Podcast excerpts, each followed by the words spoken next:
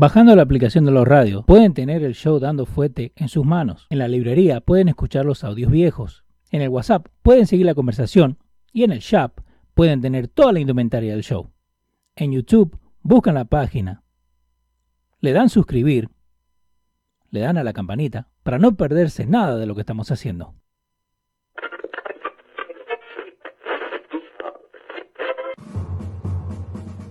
Atención, el siguiente espacio tiene un alto contenido informativo. Se recomienda prestar mucha atención. El desarrollo del mismo puede resultar impactante para las mentes de aquellos que no están acostumbrados a recibir información de calidad. Repetimos, este programa puede causar traumas intelectuales permanentemente. Si experimenta enrojecimiento del rostro o comienza a salirle humo por la nariz, no se asuste. No es un efecto retrasado de la juca ni la hierba que se fumó. Es probablemente el humo de los plásticos de fábrica de su cerebro sin estrenar. No tema, pronto se le pasará. A continuación, Dando Fuete con Pedro el Filósofo.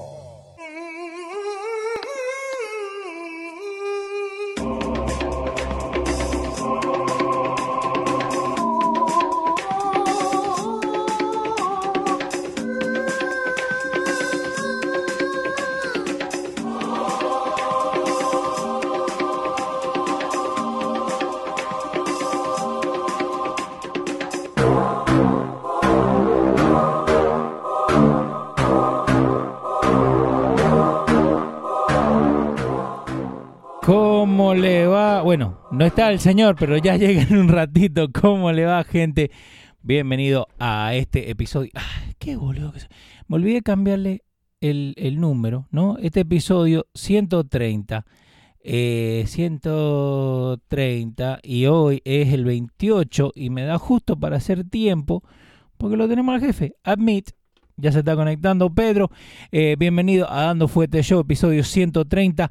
Ahí tenemos a Cándida Barros, a DJ eh, Django Díaz, eh, también Frank Collado que nos está viendo por ahí de Nueva York, Sergio Ramírez de California, eh, P, P de Miel Tavares también que está con nosotros. A ver, jefe, ¿está? Tratando, ¿Está? óyeme, tratamos, tratamos. Si la gente supiera las vueltas que hacemos, ¿no? Hacemos lo que se puede para tratar de llegar a ustedes, señores. Buenas tardes. ¿Qué hace, papá? ¿Cómo andás?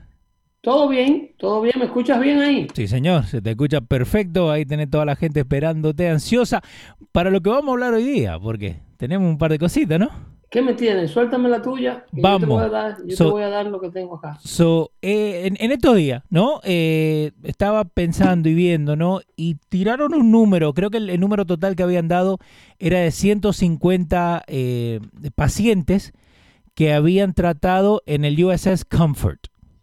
Sí. Ok. Me puse a buscar, me puse a en- en- eh, indagar, ¿no? La palabra.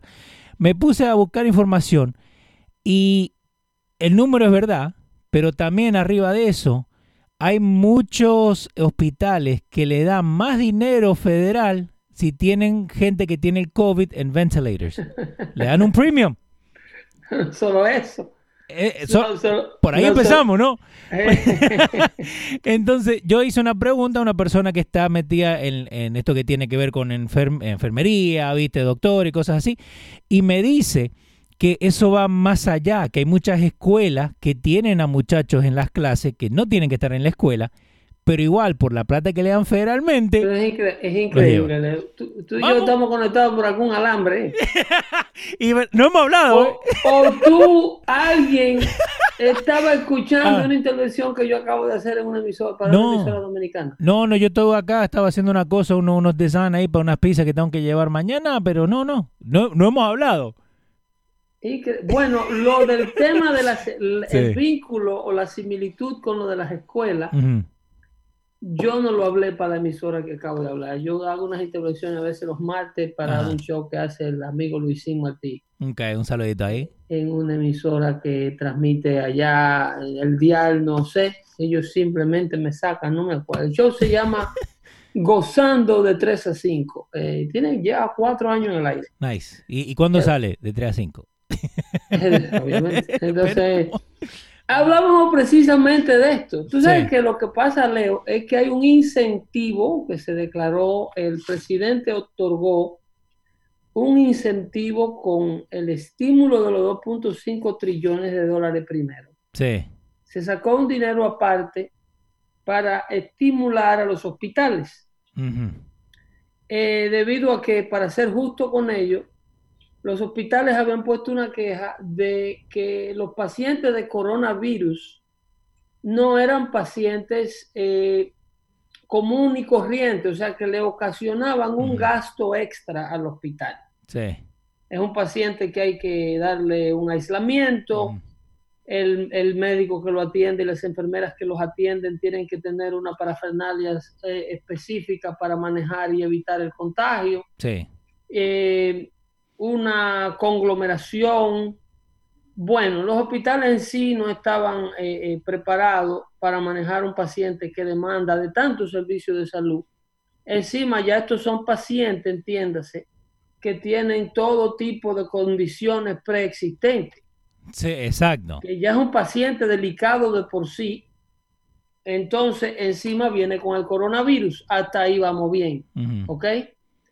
¿Qué sucede? El presidente le incrementó el pago por servicio a los hospitales que atienden pacientes de Medicaid en un 20%. 20% on top de si vienen de Oh. Medicaid. ¿Entiendes? Vamos a suponer, si los Tylenol's Ajá. El Colombian Presbyterian se lo estaba poniendo a 80 dólares la unidad, que así que ellos lo cobran. ¿eh? yo sé. Si un Tylenol, un acetaminofén, un ibuprofen, Ujú. eh, se lo estaban poniendo a 60, 70 dólares para cobrárselo a Medicaid por ese precio, cuando te lo dan en el hospital. Lo llevan en el vasito, en la tableta, en la bandeja. que- creo que el vasito está hecho de oro, por lo que te cobran. El vasito está pago carísimo. Entonces, ellos le ponían eh, encima de ese 60, estaban autorizados a ponerle a lo que costara el servicio un 20% más por encima Wow. al costo de un, para un paciente de coronavirus. So, arriba de ese Tylenol que te lo cobran, digamos, acetaminofén, ¿no? que te lo cobran a 20, ahora le pueden poner 20% más 20%. porque es de COVID y hasta ahí estamos bien. Ok. Hasta ahí estamos bien porque es para el manejo extra que genera un Mm. paciente de coronavirus. Sí. El problema es que ahora hay hospitales que le han demostrado que todo el mundo que llega a la sala de emergencia de un hospital y esos hospitales lo ingresan, tiene coronavirus. Sí. Todos. Ya no hay paciente que llegue a un hospital que no tenga coronavirus. En otras palabras, desde hace un tiempo a acá, desde que ese incentivo salió, no está llegando paciente a los hospitales de medicina regular. Ajá. ¿Entiendes? O sea, Ah. hay un sobrediagnóstico de pacientes con coronavirus para poderlo facturar 20% más caro. Pero eh, eso no es Es ilegal. donde cabe la analogía que te decía la amiga tuya, Ajá. de que el, eh, los, las escuelas que también usan esta mafia, Sí. se le incrementa el budget por cada chamaquito que declaren con un problema eh, eh, de aprendizaje. Entonces, para las escuelas es un negocio diagnosticar niños, eh, tienen lo que le llaman el Child Story Teams, que esto lo habíamos hablado en múltiples shows, Sí. para diagnosticar niños, eh, lo estudian y dicen, ah, no, ese chamaquito tiene eh, ADD con DDD, con, Sí. y con, Con, OPP y todo lo otro. ¿Tú entiendes? Le tiran un reguero de letras, te diagnostican al muchacho, te lo estampan como loco, porque la escuela recibe más beneficios a medida tenga más pacientes o más niños con problemas de aprendizaje. Wow. Lo mismo están haciendo estos hospitales. Ya no está llegando paciente que llegó con una angina de pecho, vamos a suponer, porque tiene un problema cardíaco. Sí, sí, que tiene COPD, que tiene problemas de respiración. Entiende, este paciente tiene un problema cardíaco, pero encima de que tiene su problema cardíaco también tiene coronavirus. De cualquier forma la- lo metemos, ¿no? Al corona. Entonces la idea es mandar el bill 20% más caro a los pacientes del Medicaid, obviamente. Porque los pacientes con seguro privado, ahora los seguros privados se sientan y discuten este costo y venga acá y por qué, pero no. Al, al gobierno, que es el pendejo de la casa, el hijo del el MAPE, ¿entiendes? Al gobierno le meten todo, le dan con todo en la nuca. Pero, eh, ok, pero Porque que lo pagamos nosotros los contribuyentes. Pero por eso vuelvo, ¿eso no es ilegal? Es súper ilegal y aloca todo el procedimiento, porque si los hospitales mienten para cobrarle más dinero al gobierno, entonces hay una población de diagnosticados con coronavirus, el clima de miedo aumenta, el retraso de reabrir la economía se pone más lejos porque hay más gente con coronavirus. Sí. Las estadísticas, los datos dicen que esta semana llegaron qué sé yo cuántos. Pero lo que no te dicen es que de esos tantos que llegaron con coronavirus, eh, un porcentaje de ellos fue diagnosticado con coronavirus sin tenerlo para poder cobrar la tarifa alta. Ahora, te tengo una pregunta sobre eso. So, digamos que, que yo creo que tengo el coronavirus, pero no me siento tan mal. Entonces yo llamo al número que te dan y le digo que tengo estos síntomas, papá, papá. Ellos me están diciendo que yo me quede en mi casa a propósito, porque no estoy tan grave, ¿me entendés? Porque no me van a Eh, dejar en el hospital si no tengo tanto, no estoy En tan... principio se estaba diciendo Ajá, to try to ride the wave in the house. ok. porque el ambiente de los hospitales era, ta- era tan caótico que eh, cuando tú te, eh, si tú te ingresabas en el hospital. Para ver si tenías el virus, lo que podía hacer era que tuvieses una, una gripe común y al llegar al hospital te se, se te pegara el virus porque llegaste a un ambiente de alto riesgo Ajá. de un alto nivel de contaminación. Entonces, por eso la importancia de las pruebas, aumentar la capacidad de las pruebas y por eso pusieron los centros de pruebas ambulatorios. Porque si tú puedes demostrar que tu síntoma, tu fiebre, tu dolor de cabeza es producto del flu común de la temporada, tú no debes ir a un hospital eh, si puedes manejar la situación tuya con over-the-counter medicine. Ok. Pero ahora, como ya ellos han tomado medidas, ya las salas de emergencia de los hospitales están de hecho ahora desahogadas. Yo tengo una persona conocida que fue con el niño a la sala de emergencia porque tenía una cosita que se le atoró en una de las fosas nasales. Oh, wow. Ok. Y fue a la sala de emergencia del hospital y estaba súper desahogado, todo aislado, entonces porque no están recibiendo gente para evitar el el con- la conglomeración de pacientes en las salas de, de esperas. Entonces reciben la gente eh, con un orden de llegada preavisado. Tráigalo. Cuando lo traen, tú Ujú. no esperas, tú vas derecho, derecho a que un chequeo. Y Ah. te chequean. So, so, Entonces- no, no hay como waiting time, básicamente. No hay un waiting time para evitar que se congestionen los hospitales. Entonces, esto puede de que siente un precedente de gente que simple y llanamente eh, los hospitales pueden de que sienten un precedente de un mejor manejo de la gente que llega a las urgencias o a las salas de emergencia de los hospitales sin una verdadera emergencia que esto se ha venido combatiendo desde hace mucho tiempo para bajar los costos de los seguros de salud. Antes la gente agarraba para una emergencia de un hospital a pasar una resaca. Sí, básicamente. Eh, se daba un humo la noche anterior, el otro día amanecía malo y cogía para el hospital y, le- y el médico le dice, señor, usted lo que esté borracho, que no se duerma. Ajá. Entonces ahí te Wow. congestiona a los hospitales. Sí. Puede de que ahora se dé un, una, una situación para evitar este tipo de prácticas, eh, donde se- verdaderamente usted va o llama a la ambulancia, la ambulancia lo chequea en la casa si es un asunto grave, ellos hacen los contactos con los hospitales, el hospital le dice tráigalo, hay que ingresarlo inmediatamente. Pero siempre es bueno, yo, si, si, si te- si tuviera síntomas, yo trataría de buscar la ayuda de los médicos, la ayuda de lo que puedan proveer los hospitales. Sí. Eh, nunca quedarme sin saber si yo soy un- una persona admisible o no. A esperar Obvio. ponerme grave en la casa y que sea demasiado tarde para que me ayuden. Yeah, en inglés, better safe than sorry.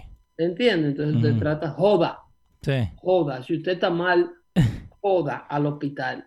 Que para eso usted tiene un seguro médico. Ahora, el 2 de abril, eh, cu- ¿te acuerdas cuándo fue que el Comfort llegó a Nueva York? Más o menos. Eh, bueno, eso fue el mes pasado. Ok, Al princi- eh, al principio del mes pasado. porque te tengo una, acá. una, una Sí. movilización costosísima. Sí, que, y que- Eso era cuando Mario Cuomo se estaba jalando la greña. Necesitamos 40 mil ventiladores, sí. 800 mil camas. Médicos de toda parte del mundo vengan. Que vengan de Luisiana, que vengan sin licencia, que vengan los enfermeros. Ok, pero le mandamos un, Que un- vengan un en buque. Yola. Le, le mandamos un buque y recién el 2 de abril, ok, solamente tenía 20 pacientes. Sí, sí, horrible, ¿eh? Mantener este buque prendido en stand-by. 20, En el Pedro. puente 95, en el muelle 95, creo que era, ¿no? ahí en Manhattan. Sí. Eh, en stand-by, solo por Siaca.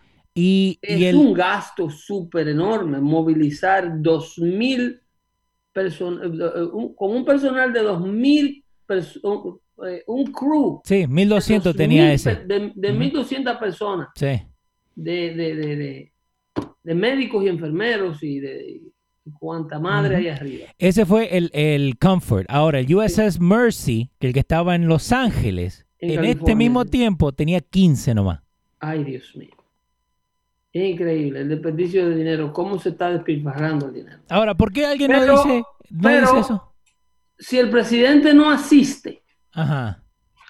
si el presidente don't go to the aid y Sí. nos quedamos sin saber si esto era simple y llanamente una, una falsa alarma liberal, eh, eh, una persona que, que de un dolor de cabeza hacen un yun yun. Obviamente lo del COVID-19 en las ciudades como Nueva York no era un dolor de cabeza, era una verdadera condición de emergencia. El problema es que si tú no tienes un liderazgo calmado, que pueda ver las cosas y manejar las cosas desde un punto de vista, si el comandante en jefe, en otras palabras, el presidente, actuara con la con la velocidad que sus enemigos políticos quieren que él actúe cada vez que ellos hacen una petición que le sale de entre los pantalones. El resto de la Unión Americana se quedara sin eh, atención de ningún tipo. De hecho, vi la prensa criticar al, al, al Attorney General, a Williams Barr, una de las ruedas de prensa porque le tocó hablar, el presidente le pidió que hablara y el presidente, el, el, el, el Attorney General aprovechó para dar un update sobre lo que está pasando en el borde, en el, en el border Sí. con México, que mandándole un mensaje prácticamente a las actividades criminales, que a pesar del coronavirus, el Departamento de Justicia sigue trabajando Que está bien. que se han efectuado arrestos, que han decomisado cosas, que han decomisado drogas, eh, porque los enemigos de los Estados Unidos siguen atacando a los Estados Unidos dentro de la pandemia. En el caso chino, los chinos siguen importando fentanil y siguen importando eh, aderol y siguen envenenando a nuestros jóvenes. La sobredosis debido a esta cuarentena y el abuso de droga que da el traste con el abuso doméstico se han cuatruplicado durante la cuarentena. Wow. Tú tienes una baja en el crimen callejero, pero tú tienes un sinnúmero de americanos, más de 28 millones de, más de 28 millones de personas desempleadas, trancados en la casa, rozándose ahí donde el tío loco que bebe mucho, el primo, el hermano Sí. bocón, es donde roza con el resto de la familia y hay un alto, un incremento de la violencia doméstica que se ha cuadruplicado. Hay una baja del crimen callejero, eso sí, pero sobredosis, violencia doméstica Todo ha subido. y consumo de alcohol Es, se han cuadruplicado todas. Los, los dueños de licorería eh, no dan abasto de vender alcohol. no. No dan abasto de vender alcohol. En el condado Passaic, rumbo a, bueno, se encuentra en la ciudad de Patterson, esa tienda, hay un lo que le llaman un home liquor. Ok. Que no es un liquor store, eh, tu liquor store normal del bloque. Ajá. Es un, eh, un como wholesaler. Ah, ok, al por mayor. Eh, a por mayor y al detalle. Ajá. Eh, Tienen al detalle, pero es como si fuera el BJ de los licos, un- una especie de BJ de liquor store. Ok. Es un Home Depot ¿Y de, qué, de- y qué- de bebida. y qué está? Con, ah, con Oye, más los que... carros eh, hacen vueltas redondas la fila ahí. eh, eh, la gente eso es constantemente No. entrando y En otras palabras, la gente se está buscando 600 dólares de desempleo semanales, le están mandando a muchos. Ajá. Y la economía está actuando como si fuera fin de semana, como si fuera weekend. Sí, viene siendo domingo. Sí. O sea, estamos en un fin de semana eterno, con plata en el bolsillo y tiempo para gastarla. Entonces, eh, eh, los licores abiertos y las iglesias cerradas. Es como, eh, como las estupideces que se han eh, eh, cometido con el, con- combatiendo el coronavirus a nivel local, porque es que le quieren echar toda la culpa al presidente. Pero a nivel administrativo, a, nivel local, así como tú tienes el alcalde de una ciudad mandándote a arrestar a Tom Brady porque salió a hacer ejercicio a un parque. ¿eh? Un tipo que le va a traer a, a esa comunidad eh, eh, eh, millones y millones de dólares si abriese la temporada de fútbol. Sí. Entonces, lo- le mandaron la policía al tipo porque hay de aquel que rompa ese cierre que tiene toda la ciudad en vilo. Don't, don't you dare eh, to go exercise. a- a- a- y, menos si tú eres Tom Brady. Sí, Que lo, vayas lo están esperando. llamar un- si eso es un acto casi terrorista. Digo, dichoso fue él que no le formaron cargos criminales. Eh, porque ahora tú estás provocando la llegada de, de fans que se, se conglomeren ahí a verte a ti practicando. Y, eh, eh, es como que hay un sector político que le gusta este estatus, que le encanta este estatus de la economía Ok.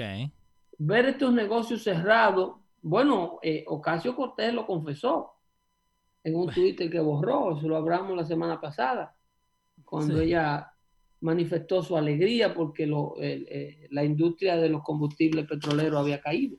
Eh, exactamente. Y, y- pero porque, bueno, ya lo hablamos que porque ella lo borró, ¿no? Pero eh, con lo que estamos hablando esto de, del- de los hospitales y las escuelas y todo, eh, no hay una cosa legal, digamos, de que el gobierno pueda abrir un, I don't know, un inquiry o algo para, para regular esto, lo que estén cobrando, porque es una locura. Bueno, eso es fraude, eso es, eso es plain, pla- eso es fraude, eh, eh, ¿cómo te digo? Eh, fraude a la franca. Sí. tú simple y llanamente eh, eh, está haciendo lo mismo de lo que acusaron al doctor este. ¿Te acuerdas del doctor este que era amigo de Bob Menéndez? ¿Cuál? El, el- el doctor Melgen, que era que se iba con Bob Menéndez a la República Dominicana en aviones Ah, sí, sí, sí, a sí. buscar sí. muchachita. Yo estaba, eh, estaba pensando que me decía el de Menéndez, brother, lo que le pegaron el tiro a, la, a los, los papás. No, este es Bob Menéndez, sí, el de Union City. Sí, sí, sí. sí, Eh, de- que sí, lo sí. enjuiciaron por estar vinculado a eso y el juicio se dañó. Y, y después, y ahora está otra vez ahí metido. Hubo todo una, eso era de eso. el- lo- la mayoría de los cargos que le formularon a al médico, que era un oftalmólogo, un mé- médico de la vista, era de sobrecobrarle al Medicaid.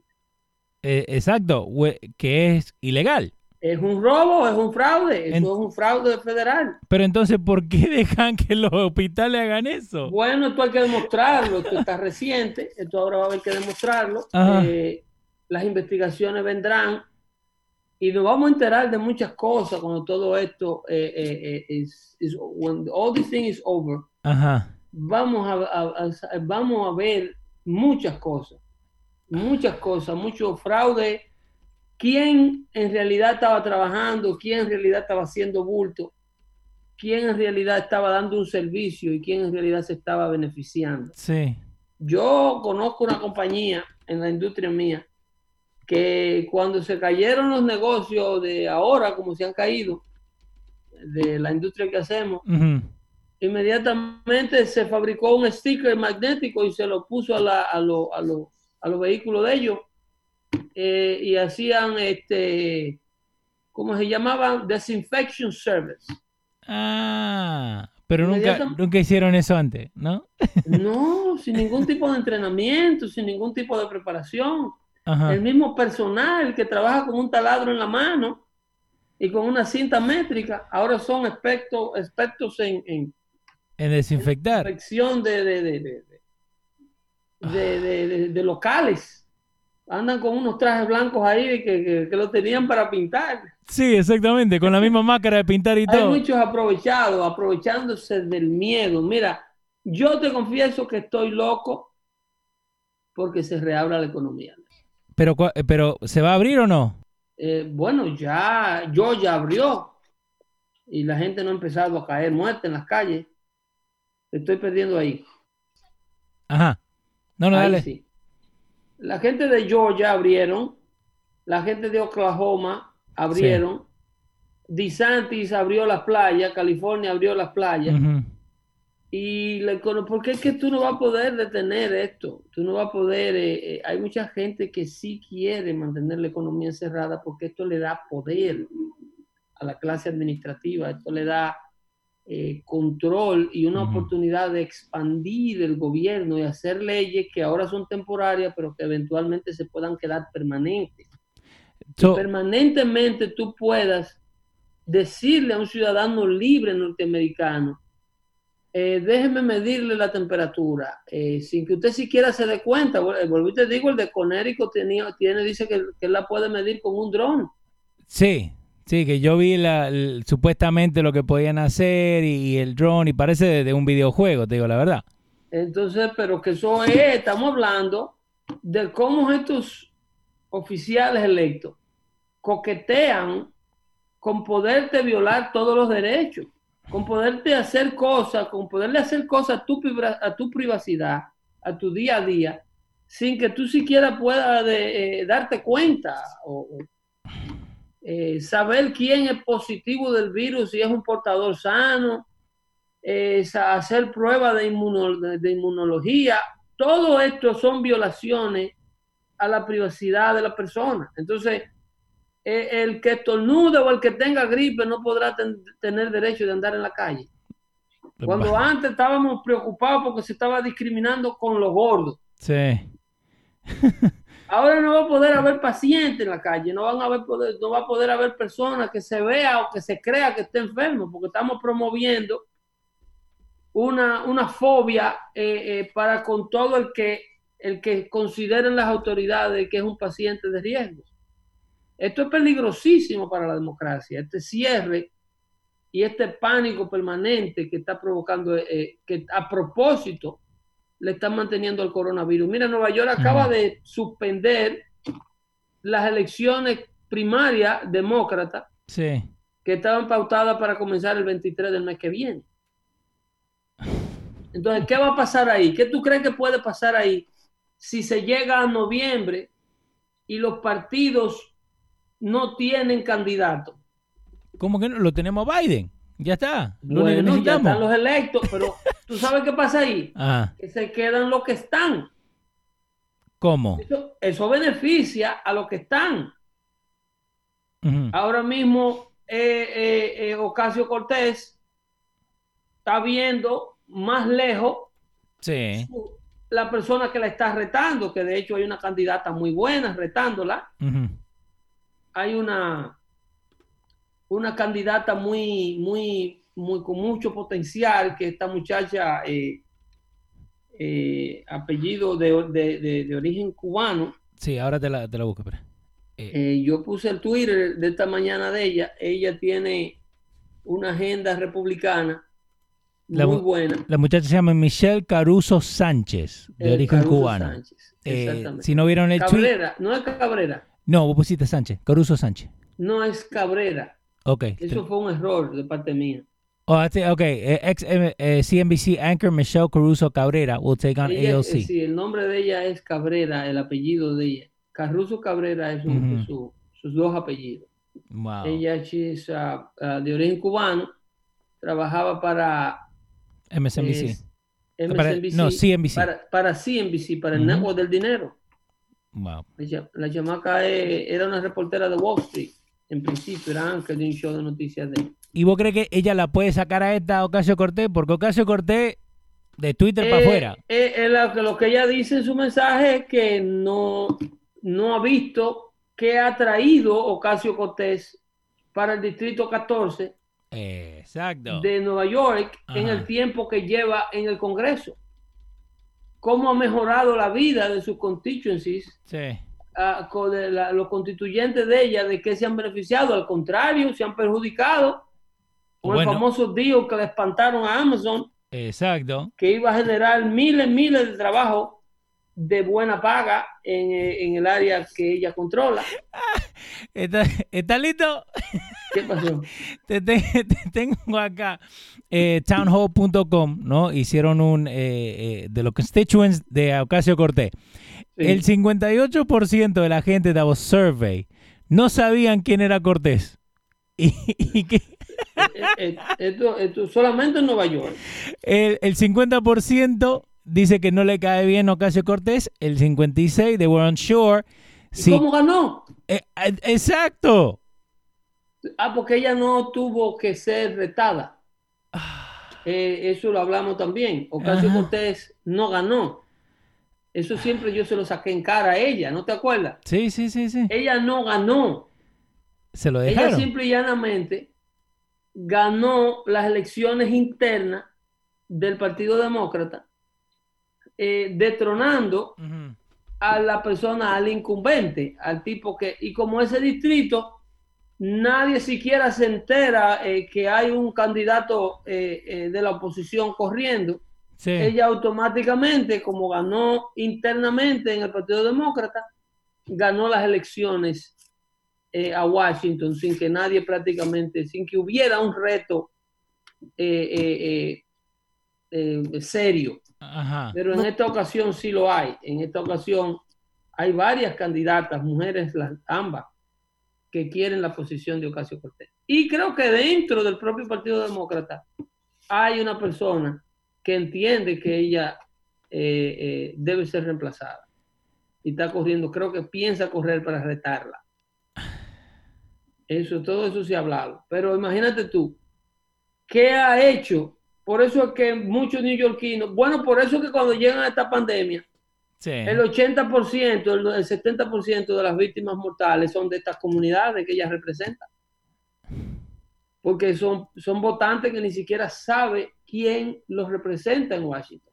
Exacto, y y por eso, por eso me reíno de ese número, porque siendo tan alto, eh, eh, significa que... Vivimos no- en una democracia representativa y usted no sabe quién los representa. Por eso es Exacto. que ella se llama representative. Eh, y tiene constituents, pero eh, Lo- parece que no tiene nada. de esas representantes, usted como constituyente de esa comunidad debe saber quién diablo que lo está representando. Entonces, con razón, las condiciones de salud de los residentes de, esa, de, esa- de esas, ah, esos sectores constitu- lo- son constituyentes, se traduce constituyente. Sí. O sea, si usted es un munícipe o un residente o un constituyente de la zona de Ocasio Cortés, Usted simple y llanamente no sabe quién lo representa, no sabe qué ha hecho ella para usted, cómo usted se ha beneficiado votando por esta señora, qué le ha traído a la comunidad. Eh, trajo un programa para la juventud, para sacar jóvenes de la calle, que bastante que hay en ese Harlem y en ese barrio, Sí. Que era lo Eh, mismo que le estaban echando agua a los policías. Gangas, pandillas Sí. de todo tipo. ¿Qué ha, traído, qué ha traído? la- ¿Qué ha traído? ¿Cuál ha sido el beneficio de que ella fuese a representarlo a usted a Washington? Eh, su, su Twitter, su Twitter eh, ayuda. El Twitter de AOC. Sí. Ahora, eh, seguimos, ¿no? Porque tenemos un montón de información. Eh, te voy a poner un clip que vos me mandaste, ¿no? Eh, no es Tara Reid, la muchacha, la actriz que, que falleció, ¿no? Esta es otra Tara Reid. Eh, y salió esto a la luz en estos días. Escucha. Hello. Um, I'm wondering what. Um, uh, Oh, esa fue la que Joe Biden le agarró el... Ajá. ¿Y, y por qué y por qué nadie está hablando de eso? Eso, ¿Por qué nadie está hablando de eso? eso eh, eh, ha sido un secreto que se le echa a tierra y no lo menciona nadie. Hoy, precisamente, Ajá. acaba ella, Tara Reid, de decirle a Hillary Clinton que vergüenza debiera darle ella como mujer seguir endosando eh, Yeah. eh, eh, sexual offenders. Porque Y- Donald Trump por lo menos pagaba por los servicios. Ya, y, y, y Alisa, ¿cómo es? La, la Alisa. Melano, ¿dónde está? Esa Alisa. Melano, ¿a quién está? ¿Te, te, acu- te acuerdas que lo jodía tanto a Kavanaugh y Oh, es ahora? la, es la dueña del Me Too Movement. ahora es, di- es different, es different. No, pero aquí estamos hablando de Mr. Joe Biden. Hay, hay que hacerle, Joe Biden would never y él do hizo, that. una, él hizo ronda de prensa, él hizo un media tour este domingo. Sí. Él, él pasó por MSNBC, por CNN, y nadie, nadie, nadie le preguntó sobre las alegaciones de esta señora que cuando trabajaba para él, que era un bicochito, porque ¿qué es lo que pasa con estas víctimas de asalto sexual? Que esta señora, cuando vienen a tener la oportunidad de poder poner la denuncia sin que le pase nada, ya son señoras que tienen sus 200 libras de más. Eh, sí, Y- pasada. y, en- sí, entonces como están explotaditas ya, son señoras mayores, eh, eh, my heart goes to them, pero es una realidad triste. They are- they have, la gente no le, gra- no le agarra a- a- simpatía, Pero, ok, so, porque no es lo mismo que salga una chamaca a llorar en la cámara de televisión ajá. que tenga el cuerpo de, de, de, de, de- ¿cómo, que, ¿a quién te digo? De, de- eh, yo estoy tan desconectado que yo no sé ni siquiera una actriz famosa, bonita. Eh, Ay, no, Sofía Vergara. Sofía Vergara está explotadita ya, pero que salga una muchachita de esta nuevecita, sí. eh, con una carrera por delante, eh, eh, eh, y, y que diga que Joe Biden eh, le agarró, que la asaltó, que en una, en una conversación privada que tenían en un pasillo, Sí. Eh, eh, eh, he grabbed her private parts. No va a ganar, o sea, las quejas de una muchacha joven, bonita, atractiva, va a ser más oída que una señora mayor, abuela ya, que diga que Biden hace 20, 25 años la asaltó sexualmente. Sí, ¿Tú en- entiendes lo que te quiero decir? y, y el double es standard. injusto para estas, para este tipo de denunciantes, porque estamos viviendo en una sociedad de donde todo es carita Ujú. y todo es eh, how you look in order for me to give you a chance on the spotlight. Obvio. ¿Tú me entiendes? Si esta señora hubiese sido eh, eh, eh, la misma Lisa Melano, Ujú. No, hubiera estado en todos lados. que, ya- que llama a CNN y diga que necesita denunciar a fulano, ellos son los primeros que le hacen fila para ver qué, what does she have to say eh, towards, No, the, le- towards le- the violation. Pero, ok, so, so ¿te acordás lo que estaban haciendo con Kavanaugh, no? Y, y la, en, en His Accuser, que la ponían en todos los canales, que la llevaban que acá, para ser justo acá. de ambos lados, el hecho de que la señora ya era una señora mayor, Sí. tampoco ayudó a la causa de la acusación que ella estaba tratando de demostrar. No, pero, pero no que ella tuviera nada que demostrar, pero que, que se le hace más difícil a la víctima cuando pone la denuncia esperar volverse mayor de edad. Aquí la diferencia con Biden es que apareció un tape de la madre de la Sí. joven violada, que en el show de Larry King ella llamó a decir, ven acá, pero ¿y qué pasa con estos senadores que violan a las personas y, y- y- le dicen que tienen que callarse a las, a las víctimas Sí. por respeto a la persona que lo violó? Y, y no, es, es- no es como el caso de Kavanaugh, porque acá en el 1993, es lo que vos estás hablando, es la Cuando grabación esa. ocurrió, 1993.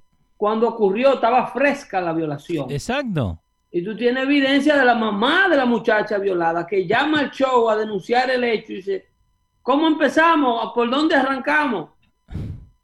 ¿Entiendes? Entonces, eh, no es lo mismo del caso Cárdenas de la chamaca de high school, donde ninguno de los testigos decían que se acordaban de un incidente parecido y que no se acordaban de haberla visto ella en la fiesta. eh, una, una, una acusación sin ningún tipo de, de- de evidencia a esta evidencia de esta muchacha donde hay récord que la tipa trabajaba para Biden, donde ella puede demostrar que era la persona dentro del, de- de- del staff de él como senador que decía que era. Y esa, esa conversación en el show de Larry King en 1993.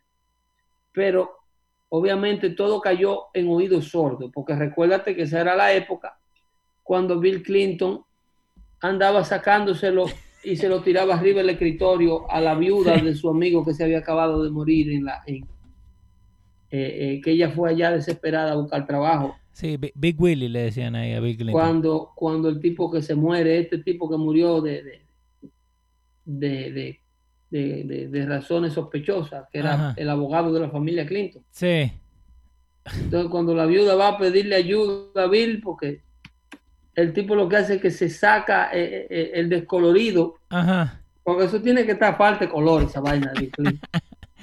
Puede ser, eh. Y se lo tira arriba del escritorio Eh, Vince Foster se llama el, el- bueno, se llamaba se llamaba el, el abogado el abogado, sí.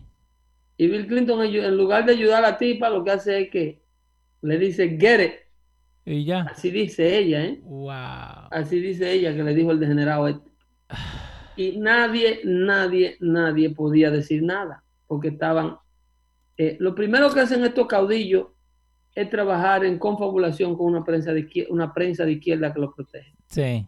quién era el director, el asesor, ¿cómo lo que le llaman? El, el, el, el- presidential advisor de Bill Clinton. ¿Quién? Lo que, lo que es Kellyanne Canyon es ahora. Exacto, ¿qui- ¿quién? ¿Quién era? Búscalo tú. Búscalo tú para que tú veas. Eh, Y va, y va que lo va a encontrar en una cadena de televisión trabajando hoy día. Presidential.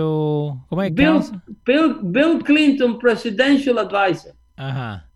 Y va que lo encuentra trabajando como el head de noticias de uno de los networks de noticias más, más heavy duty que hay ahora mismo, o sea, Eh. de los de lo mainstream media.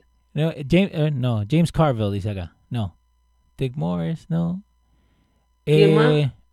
¿Quién más no está? No está eh, eh, George Stephanopoulos. ah, sí, sí, sí, sí, sí.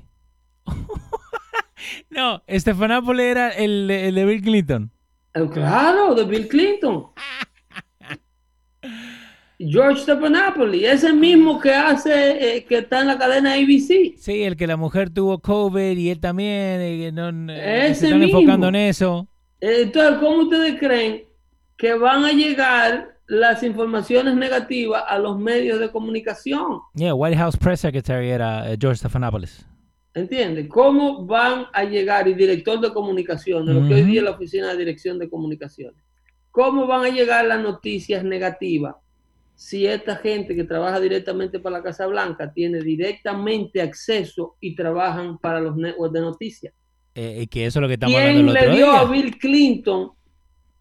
Eh, ¿Quién era el director de Univision durante la administración de Bill Clinton? ¿Quién? Cuan- Cuando, eh, el- el que, a luego que lo premió Bill Clinton por todo el trabajo que Univision le hizo promoviendo Oh. la campaña de Bill Clinton, Jorge Ramos. Hen- Henry Cisnero, Oh, Cisnero. Ok. que era el director de Univision, era el CEO de Univision. Bueno, que lo puso ahí su pana Perencho, fundador de Univision, lo puso en esa posición para enlazarle todos los hispanos al Partido Demócrata para que el Partido Demócrata lo atajándole todos los hispanos al Partido Demócrata Sí. para que el Partido Demócrata lo amarre. ¿Y, y qué hicieron? Henry Cisneros luego fue premiado con la posición que tiene Bert Carson ahora. Ujú. El, el, el, el HUD, él era el secretario de, de Urban, eh, eh, eh, ¿cómo se llama? El, el, el HUD, lo que le llaman Housing uh, eh, Urban Oh, Development. Urban Development, sí. sí. Creo que veo, el Carson. en este secretario de. Vivienda, le dicen eso en español. Premiado, ¿me entiendes? Entonces, tienen un vínculo directo con la cadena. Obvio, no, es- no es que de ahora, viene de hace la rato. gente de, de, de CNN, el fundador de CNN, Tech Turner, el esposo de Brigitte Fonda, ¿cómo es? De Jay Fonda, que es loca de remate, pana full de la familia Clinton. Wow. ¿Entiendes? Son todos, entonces tú puedes decir sí, porque eh, el, el dueño de Fox es amigo personal de Donald Trump. Sí, pero Donald Trump y ese hombre eran amigos mucho antes de Donald Trump soñar ser político. Sí. Sí, no, no, es que, no es que se hizo recién ahora porque Trump lo necesitaba para ser presidente. Además, ese hombre ni su familia, ninguno tienen un puesto en la Casa Blanca. ¿Entiendes? Sí. No tienen una oficina, no están corriendo un departamento, no están en un gabinete de la Casa Blanca. Pero, po- y, y eso es lo que, lo que siempre yo hablamos acá, ¿no? Entonces, Eh, ¿cómo, ¿cómo te oh, lo pero, ponen? Pero eh, eh, eh, después de la administración de Clinton, sí. siguió premiando a Univision. A Univision no a su dueño, era Perencho, el que, el, que, el que vendió la casa más cara que jamás se haya vendido en Los Ángeles. Sí. En Beverly Hills, no, la casa más cara era de ese señor, vendiéndole telenovela y embute a ustedes. Y Era siguen a la dos de- manos, ¿eh? La del dueño de Univision. Entonces, luego le permiten a Univision una licencia especial que se le otorga a Univision, que la tuvo que aprobar la Cámara de Representantes, porque eso, eso así de delicado era, permitirle a un solo network de noticias comprar más de 60 licencias de, de, de, de radiodifusora Eh, exacto. ¿Qué, qué- en todo el país de un fuetazo. Univisión vino y recogió todas las emisoras que transmitían en español en todos los estados de la Unión Americana, a todas, incluyendo a Guado aquí en Nueva York, a, eh, la, la- la- la- cuando compraron la FM de aquí que se llamaba, que era 105.9, ¿no se acuerdan? Sí. Latino Mix. Para aquellos que nos escuchan que todavía no habían llegado a la ciudad cuando eso. Sí, Se llamaba. Latino Mix y el Sí. diario era, era 105.9 que no Sí. se oía en ningún lugar. Y No, que después por- la com- compraron ese dial que tienen ahora, que es el, 93, el 96.3, que era una emisora de música clásica. Ujú. Y ellos le dieron el dial que no lo escuchaba nadie, que no tenía antena. Hicieron el swap. Cuando eso, 60 emisoras de radio compró Univisión de un solo fuetazo. Y cuando el Congreso preguntó, pero ven acá, ¿y quién es esa empresa? ¿Cómo vamos a permitir ese monopolio que compren una sola compañía 60 emisoras? Y- Eso, eso, eso, eso. Shh. no, estés tranquilo, Eso, esos son, eso, eso. son muchachos. Tranquilo, firme ahí, firme ahí. 37% de la de, de stations, ¿no? Eh, no son de Univision. Eso sería Rebel 63% de las estaciones en eh, castellano son dueños de Univision. Eso O sea, 63% de todo el que transmite en español aquí Sí. en los Estados en los Unidos Estados Unidos. Es de, es de ese monstruo de latino Univision. Que le tiene a usted a la Rosa de Guadalupe, a la doctora Ajá. Polo. La doctora Polo está con esta gente ahora. Sí, sí, está, está. Que le está llenando la mente de basura a usted y a sus hijos. Y no hay quien compita con ellos porque Pero- ellos tienen todo el control. Pero viene de antes, pero no te acordás de... No te, ac- no te acordás todo lo... De, oh, Cristina Sara, pero de- de Cristina lunes- por lo menos se sindicalizaba. Sí, pero igual. ¿Qué, Pero qué te igual, traía? oye, a, a don Francisco lo hicieron ir porque Ajá. don Francisco estaba perdiendo rating porque lo obligaban a hacer un show para mexicanos que acababan de brincar la cerca. Sí, es verdad. No, ojalá y lo hubiesen forzado a hacer un show para todo tipo de mexicanos, pero no. A don Francisco lo forzaron a hacer un show para mexicanos que, que de la bota y del sombrero y de, de la billota y el de...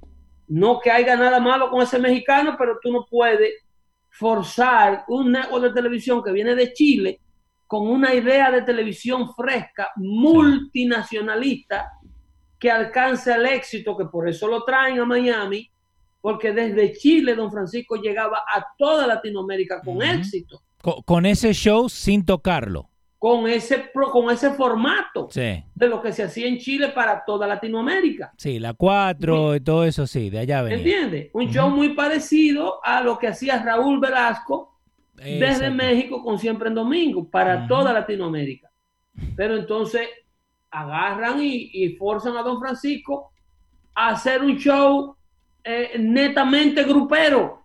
Exactamente. Y todos los sábados había que tener eh, eh, banda macho, banda el recodo, banda el diablo, banda el limón, hermano, el limón, banda el limón. Esa la banda conozco. naranja. Esa la conozco. oh my God. Oh, pero y entonces el viejo tuvo que irse. Eh, hubo un, un desastre, entonces, y siguen metiéndonos por la garganta la misma programación en todos los mercados donde aparecen. Exacto. Y, que, y quien opina en contra de lo contrario se va. Se va. Y ya ahí se cogieron el dial hispano de aquí de la ciudad de Nueva York, una emisora legendaria, Sí. multicultural, llamada Guado 1280 para aquellos que no conocen el dial. Vinieron y la compraron y le cambiaron hasta el nombre. TUDN Radio se llama ahora. Eso. ¿eh? Ya se Que, acabó. que fíjate que, que la, la Ahí se va a oficina. transmitir solamente fútbol. Y yo lo siento mucho por tu fútbol, pero No, el no, está fútbol de bien. Liga Mexicana, Ok, pe- pero. ahí nada más se habla del Necasa, del Zacate, del, de, de, de, de Puebla. De los Xolos, de los Xolos. De, de, de, de las Chivas y, El- y- el- y- Cruz más Azul. nada. El No, Cruz Azul, pero, la máquina cementera, Ok, pero, ok. Eh, yo, fanático de los fútbol. potros del Atlante, Sí, y- pero, ok. Vos que no te gusta el fútbol, ¿me los rayos del Necaxa. Vos- ¿Qué más quieres? Vos sabés todos esos equipos. ¿Por qué? Porque te lo Por- meten en la Pero cabeza. es que no hay otra, es obligado que Pero- tienes tú que escuchar. Eh, ok, pero entonces ahora imagínate una persona que, que le gusta el fútbol, que te digan que el fútbol mexicano es mucho mejor que cualquier otro. Es mentira. Eh, no, claro que Es mentira. mentira. No solo Entonces- es mentira, sino es arbitrario, es absurdo y arrogante. Pero es que eso no obedece ni siquiera a México. Yo te garantizo a ti que los mexicanos mexicanos Sí. no escuchan su fútbol con los narradores de Univisión. No, no. Esos tipos agarran su teléfono Sí. y escuchan la narración directamente del narrador de su pueblo que ellos dejaron atrás cuando salieron. Sí. De allá de la emisora local, el tipo que se lo narraba allá en México. Pero aquí no, aquí tienen que, ellos quieren agarrar esa comunidad. Y hacer lo que es la hispanidad solamente de esa comunidad. Sí. Así que no, no crean que el fútbol es malo, el que el fútbol mexicano es malo. Eh, verdad. Pero, pero- Eso, eso lo dijo un argentino. no, yo no, pero Pedro, eh, en Pero fútbol no, es que le quieren meter, no, no que sea malo, sea bueno, yo no tengo ese conocimiento. El problema es solamente meterle la Liga Mexicana de. Fútbol a toda la Latinoamérica que vive en Estados Unidos por la boca. pero exacto, Hágate la Liga Mexicana nada más, como que Chile no tiene una liga, eh, pero como que el Ecuador no tiene una liga, como que Argentina no tiene una liga. Pero eh, a lo que vamos, ¿no? Y esa eh, siempre ha sido la, la pelea más grande que yo personalmente que he tenido. ¿Por qué? Porque yo pongo a escuchar y al fin del día ponen cualquier cosa menos de lo que se tiene que hablar. ¿Me entendés? Fuera de fútbol, fuera de béisbol, sea lo que sea. Es, co- es como decirme, ¿sabe qué? Yo soy el dueño de la televisión y yo te voy a decir qué sándwich es más rico. Y no importa lo que vos pienses, Claro, este sándwich es claro. el más rico y vos te lo tenés que comer porque yo digo que te lo tenés que comer. Y si no te lo, no te lo querés comer, igual te lo vas a tener que Te comer. lo empujo, te lo empujo por la boca con. Exacto.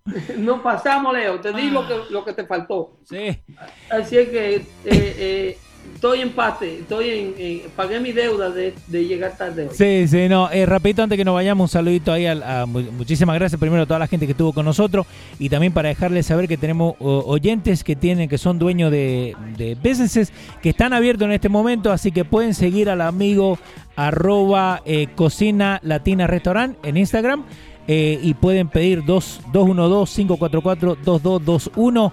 Eh, ¿Cómo se llama? Siempre está con nosotros ahí. Un saludito a Hendrik Pérez. Estos son los, los panas de Costa Rica, ¿no? No, este es otro. Este está en Nueva York, que también estamos. Y también un saludito a Pablito Ro y a. No me acuerdo el nombre.